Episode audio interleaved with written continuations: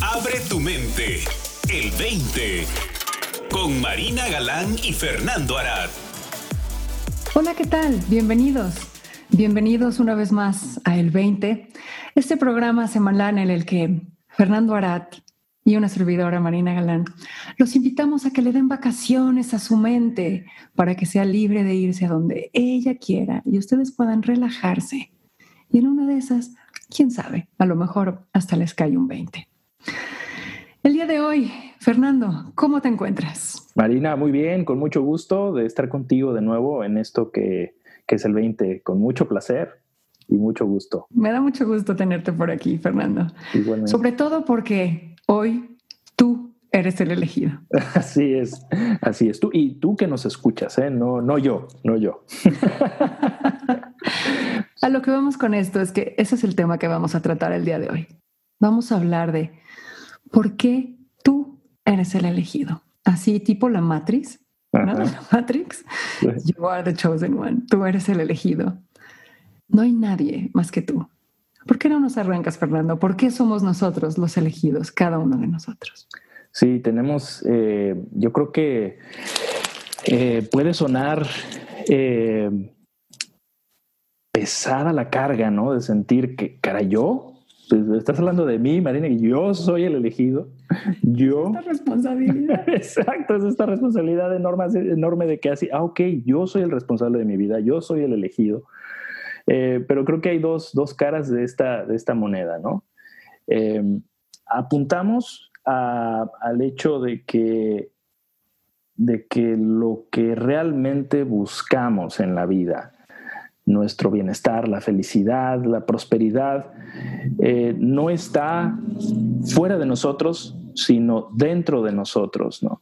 Y conforme veamos la responsabilidad que tenemos en cuanto a nuestro estado de conciencia, por ponerlo de alguna forma, eh, podemos ver que entre más cooperamos con la inteligencia superior de la vida que está realmente a cargo de todo, podríamos decirlo así también, mientras más flojitos y cooperando nos ponemos con esa sabiduría y esa inteligencia, pues más, más vemos que efectivamente nosotros somos los elegidos de, de poder tomar las riendas de hacia dónde queremos que nuestra vida se dirija, ¿no?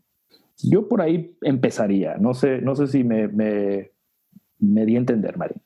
Completamente, Fernando, completamente. A mí no se me olvida cuando yo tenía, pues, ¿qué tendría yo? 11, 12 años.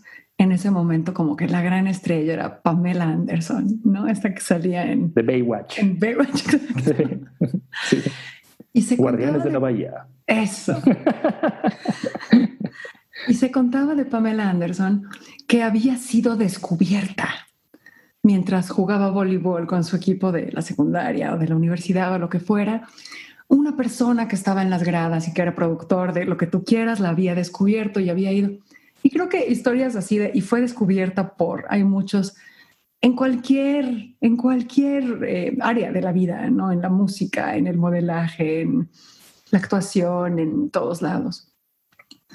Y me acuerdo perfecto de, de pensar, ¿cuándo me descubrirán a mí?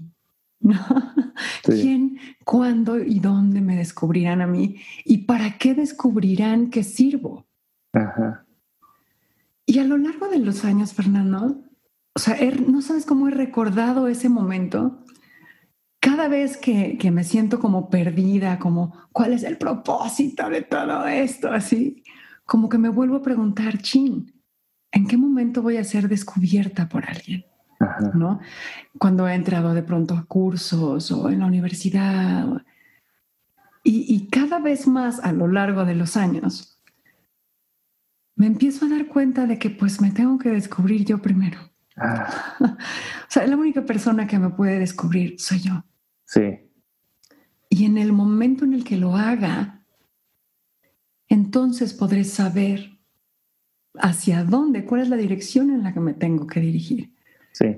Y a partir de ese momento empezar a reconocer las posibilidades, las oportunidades que se me presentan en la vida y poder responder a ellas entonces, desde, desde esa seguridad de que me toca a mí responder y no nada más esperar a ser salvado. Y cómo este, este descubrir también creo que apunta a este gran deseo de expresión que tenemos todos, ¿no? Todos nos queremos hacer útiles, todos tenemos también este deseo de expresar nuestro talento, lo que somos, lo que tenemos para dar, ¿no? Es mi don. Exacto, que lo que analizamos, yo creo que la mayor, en la, mayoría de los casos lo canalizamos profesionalmente, que tiene muchas formas de ser canalizado, ¿no? Pero una de ellas importante para todos en nuestra vida, en el tipo de sociedad en la que vivimos, es expresándolo de manera profesional, ¿no? Y, creo, que es, creo que eso es bien importante, esta, esta fase del descubrimiento de la que hablabas, porque, porque empezamos a ver, pues, para qué somos buenos, ¿no? Y qué es lo que se nos antoja hacer y hacia dónde nos queremos eh, dirigir. Eh, te comentaba en la, en la preparación del programa que estuve viendo una serie de programas en, YouTube eh, conducidos por un periodista deportivo de nombre Javier Alarcón, que se ha dado la tarea de grabar estas entrevistas de una hora con, con, los más grandes cronistas y periodistas deportivos de México, gente que yo crecí escuchando, narrando partidos, etcétera. Y me llamó mucho la atención como algo que vi, este, que, que, que rescaté de varias de estas entrevistas que vi en un fin de semana, fue el hecho de cómo todas estas, estas personalidades, estas personas fueron encontrando tenían siempre esta noción de que querían estar dentro del mundo del deporte para empezar, ¿no? Algunos lo canalizaban como de ser un atleta, ¿no? Jugando un deporte, y otros desde entrada ya sabían que querían ser periodistas deportivos o cronistas en la radio o en la tele. Algunos no se les dio la cuestión atlética, entonces se voltearon a ver, bueno, ¿qué alternativa tengo? Y se les ocurre, bueno, pues puedo irme a los medios. Los que siempre tuvieron la idea de estar en los medios, pues se enfocaron en eso desde, desde chavos y lo que me dio mucho, me llamó mucho la atención fue que todos tenían esta idea de, bueno, hacia ahí se querían dirigir, pero la vida les fue otorgando estas aparentes coincidencias en donde pues conocían uno de sus vecinos, eh, la mamá era amiga de su mamá y este vecino ya trabajaba en un periódico, ¿no? Entonces, pues le habla al chavo, le dice a su mamá y resulta que pues le dan una entrevista y consigue su primer trabajo en un periódico. ¿No? cubriendo los deportes. Otro que pues, resulta que un este, periodista no llegó al aeropuerto para ir a cubrir un evento en Europa, le llaman de último minuto, lo invitan porque ya estaba ahí esa persona él ahí ayudando en, el, eh, medio en el que trabajaba y le dicen, si llegas al aeropuerto, tú vas y tú cubres la, Eurocopa, ¿no? Cómo la vida fue, fue este, presentándoles estas oportunidades aparentemente por coincidencias o de la nada, pero creo que todo arranca desde ese, desde ese deseo de, dirigirse hacia un rumbo en particular, donde ya como las piezas se van acomodando de forma que no tenemos idea, ¿no? Y me dio mucha esperanza, me dio mucha esperanza el escuchar eso, el, el, que muchas veces nos vemos atrapados en la idea de que es que quiero dirigirme hacia ella, pero creo que tengo que tener todas las piezas acomodadas para que esto se dé. Y al escuchar yo todas estas historias, me acordé de cómo realmente suceden las cosas. Es, uno tiene la idea, empiezas a caminar hacia allá y de ahí se van dando, ¿no? Estos, aparentes milagros y conexiones. Claro, no es, no es jalar nosotros solos la carreta hasta allá.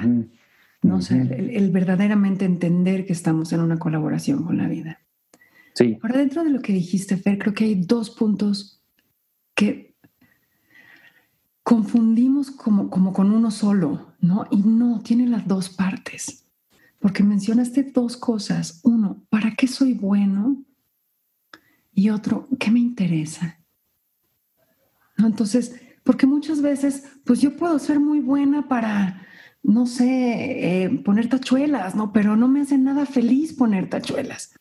Entonces, tenemos que atender también a este llamado interior de de qué me provoca alegría, qué me, qué me enciende en la vida, ¿no? qué me inspira, qué me hace sentir vivo y presente.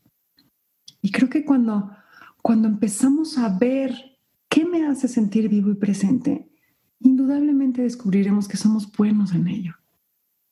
Porque de alguna manera hay una vocación detrás de ello, ¿no? ¿Cómo no nos va a la vida a presentar oportunidades en referencia a esto. Entonces creo que hay, creo que hay esta doble visión ¿no? de lo que sucede afuera, pero también de lo que sucede adentro. No, no se me olvida en trabajando con un maestro, uno de los casos que él comentaba, ¿no? Acerca de este propósito en la vida, que suena tan serio y tan absoluto y tan pesado, ¿no? La necesidad de un propósito. Y contaba la historia de una persona que eh, manejaba una fábrica de jabones, básicamente, ¿no? Y entonces, pues, como que estaba medio deprimida porque como mi vida va a ser nada más poder hacer jabones y ya, ¿no? Y contaba otro ejemplo de otra chava que era nada más, pues, cortar pelo, cortar pelo, ¿qué es esto? Cortar pelo. Entonces, a, a, partir de un trabajo interior con él, empezaron a descubrir, ¿no? ¿Por qué habían empezado eso? ¿Por qué habían ¿por qué habían sido llamadas a este espacio, no? Y entonces al final del día, si bien llegaban como buscando un cambio de carrera porque esta carrera ya no las satisfacía, se daban cuenta de que su propósito final poco tenía que ver con su carrera, ¿no? La, la chava que cortaba pelo pues termina dándose cuenta de que su propósito en la vida es conectar a la gente con la belleza interior. Y entonces pues puede hacer eso cortando pelo, no tiene que cambiar, ¿no? Pero entonces cada cliente que pasa por la puerta no lo ve como, oh, uno más al que le voy a cortar el pelo, sino una oportunidad más para cómo puedo conectar a esa persona con su belleza interior. Y en el caso de la de los jabones, pues tenía que ver también más o menos por ahí con esta, con esta cuestión de tocar la vida de otras personas, ¿no? Y a partir de ese trabajo, surge pues una de las campañas internacionales más famosas que ha habido, que era la campaña de verdadera belleza de una, una muy conocida marca de jabones. ¿Que tú lo vales o algo así? No. No me acuerdo si era porque tú, no, no, no era porque tú lo vales, porque era, era sobre todo en Estados Unidos, ¿no? Pero era belleza real. Belleza ah, real. Tenía que ver con con cómo todos los tipos de piel son bellos, todos los tipos de cuerpos son bellos, todos los claro, sí. Y a partir de campañas de jabones, lograban cambiar la imagen que tenían las mujeres acerca de su cuerpo, acerca de sí mismas. Sí, sí, pero, la campaña. Pero el chiste es, es, es, es, encontrar el propósito escondido detrás de ello. ¿no? ¿Cuál, es, ¿Cuál es el jugo que le puedo yo sacar a esto?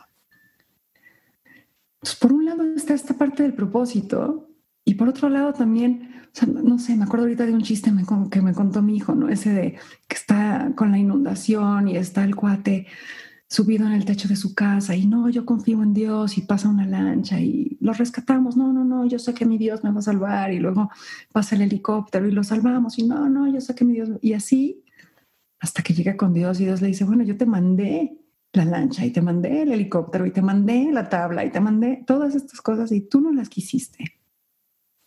Entonces, este apuntar a, a que de verdad es una colaboración. No podemos permanecer sentados y pretender que alguien vendrá a ayudarnos. Bueno, alguien vendrá a ayudarnos, pues sí, tú, ¿no? Ya estás aquí.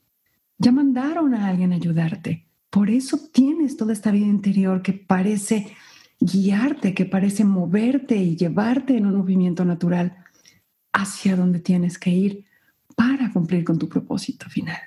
Así es, al final de cuentas nosotros somos los que tenemos que tomar ese primer paso ¿no? en, este, en este viaje y la vida nos va, nos va presentando estas oportunidades. Hablando de este rescate, me acuerdo del famoso caso de los, de los jugadores de, de rugby en los 70 s uruguayos que, que eh, no sé si te acuerdas de este caso que, que fue muy, muy sonado, que su avión, sí, su avión termina este, estrellándose en los Andes y sobreviven de milagro unos cuantos.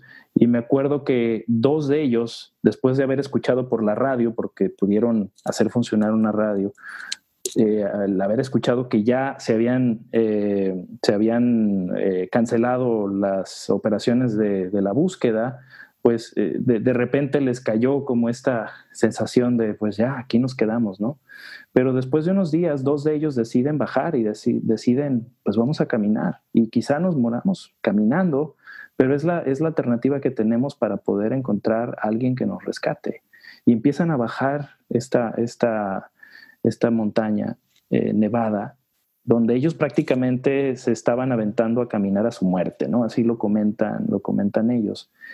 Y hablando de estas cosas que se van dando, ¿no? Encuentran a un arriero a la lejanía lo, alcanzan a ver. Imagínate, en el medio de la nada, en estos Andes nevados, encuentran un arriero en un caballo, lo alcanzan a ver. No se escuchaba porque había un río, caudaloso entre ellos, pero el, arriero les avienta una piedra con un papel para que les escribieran, les escribieran un mensaje, le escribieran un mensaje para que les, le dijeran qué estaban haciendo ahí, ¿no? Entonces ya ellos le escriben un mensaje que estaban ahí atorados, le avientan la piedra.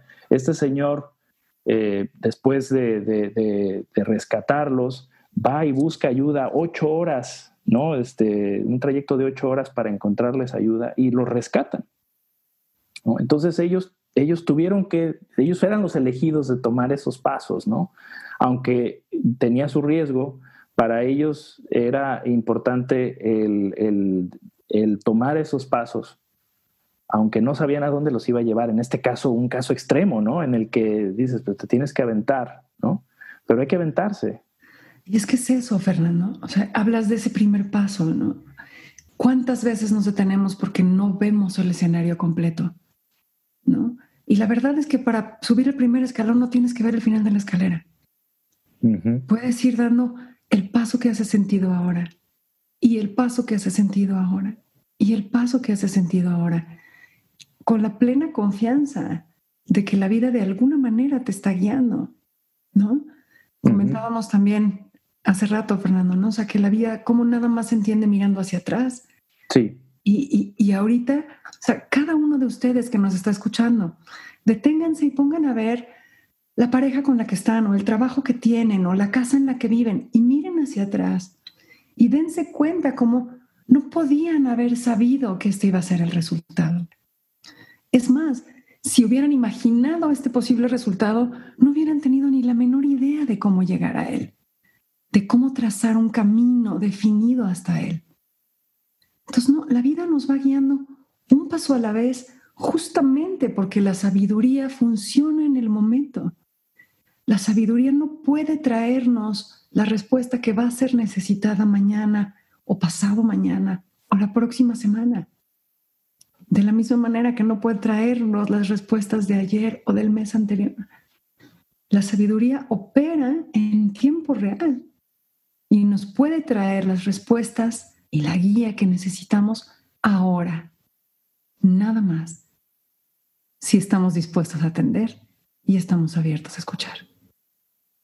Así es, también hablaba, había, había comentado de, esto de para qué soy bueno y qué me interesa, ¿no? también muchas veces nos podemos atorar en es que, bueno, si no soy bueno para esto, pues no, no le entro, pero si realmente nos interesa, pues vamos a tener ese ímpetu para, para mejorar en, en, ese arte, ¿no? ¿no? No nacemos enseñados en muchas cosas eh, y tenemos esa capacidad de poder mejorar, de aprender, eh, ir, ir este, perfeccionando nuestra arte en lo que sea que decidamos este, poner nuestro interés y nuestro empeño y nuestro esfuerzo, ¿no? También yo creo que ese, eso es importante saber que, que ese, yo creo que cuando realmente tenemos esa, esa conexión con nuestro verdadero deseo, anhelo, interés, aunque no seamos tan buenos, nos aventamos y seguimos en el ruedo, ¿no? Seguimos, seguimos tratando de mejorar y de perfeccionarnos, porque creo que esto es parte de la vida, ¿no? Es parte esencial de este camino que todos estamos recorriendo de manera muy personal, ¿no? Ir, encontrando no solo para qué somos buenos de nacimiento, sino también para qué podemos ser buenos en un futuro, ¿no? En donde a lo mejor empezamos no siendo tan buenos. Pero creo que es, es parte, es parte muy rico de este viaje, ¿no? El, entender que, que siempre estamos en desarrollo y que siempre podemos seguir mejorando y creciendo. Dicen que alcanzar la maestría de cualquier cosa lleva 10.000 horas de práctica. Y dicen que la diferencia entre el, el, el, fracasado y el maestro es que el maestro no se dio por vencido. Así es, el maestro fracasó varias veces. Claro, pues es parte del camino, ¿no? Es. parte esencial del camino, no hay, otra, no hay otra manera de llegar a ello. Así es. Y si consideramos, digo así, dato curioso, un niño, cualquier niño, necesita alrededor de 500 intentos para aprender a caminar. Un adulto promedio se rinde después de tres intentos de fracasar en algo. En algún momento entre el que aprendimos a caminar y nuestra edad adulta, se nos va bajando la tolerancia al fracaso de 500 a 3. Y quién sabe cuántas oportunidades nos estemos perdiendo a partir de ello. Pues hay que aventarnos, hay que ver, estar dispuestos a, fallar, estar dispuestos a veces a, fracasar, a vernos a veces como, como, como los que no sabemos y está bien, ¿no? Claro, ¿no? Y, tiene, otra. finalmente es saber qué queremos y estar haciendo algo al respecto. Así es. Así es. Pues esa es la invitación. Señores y señoras, tú eres el elegido, tú eres la elegida. ¿Qué estás haciendo al respecto? No se olviden de visitarnos en www.el20online.com. Déjenos sus comentarios, qué temas les gustaría que exploráramos. Y nos vemos la próxima semana. Hasta luego, Fer. Nos vemos, Marina. Gracias. Para más, visita el20online.com. Abre tu mente. El 20.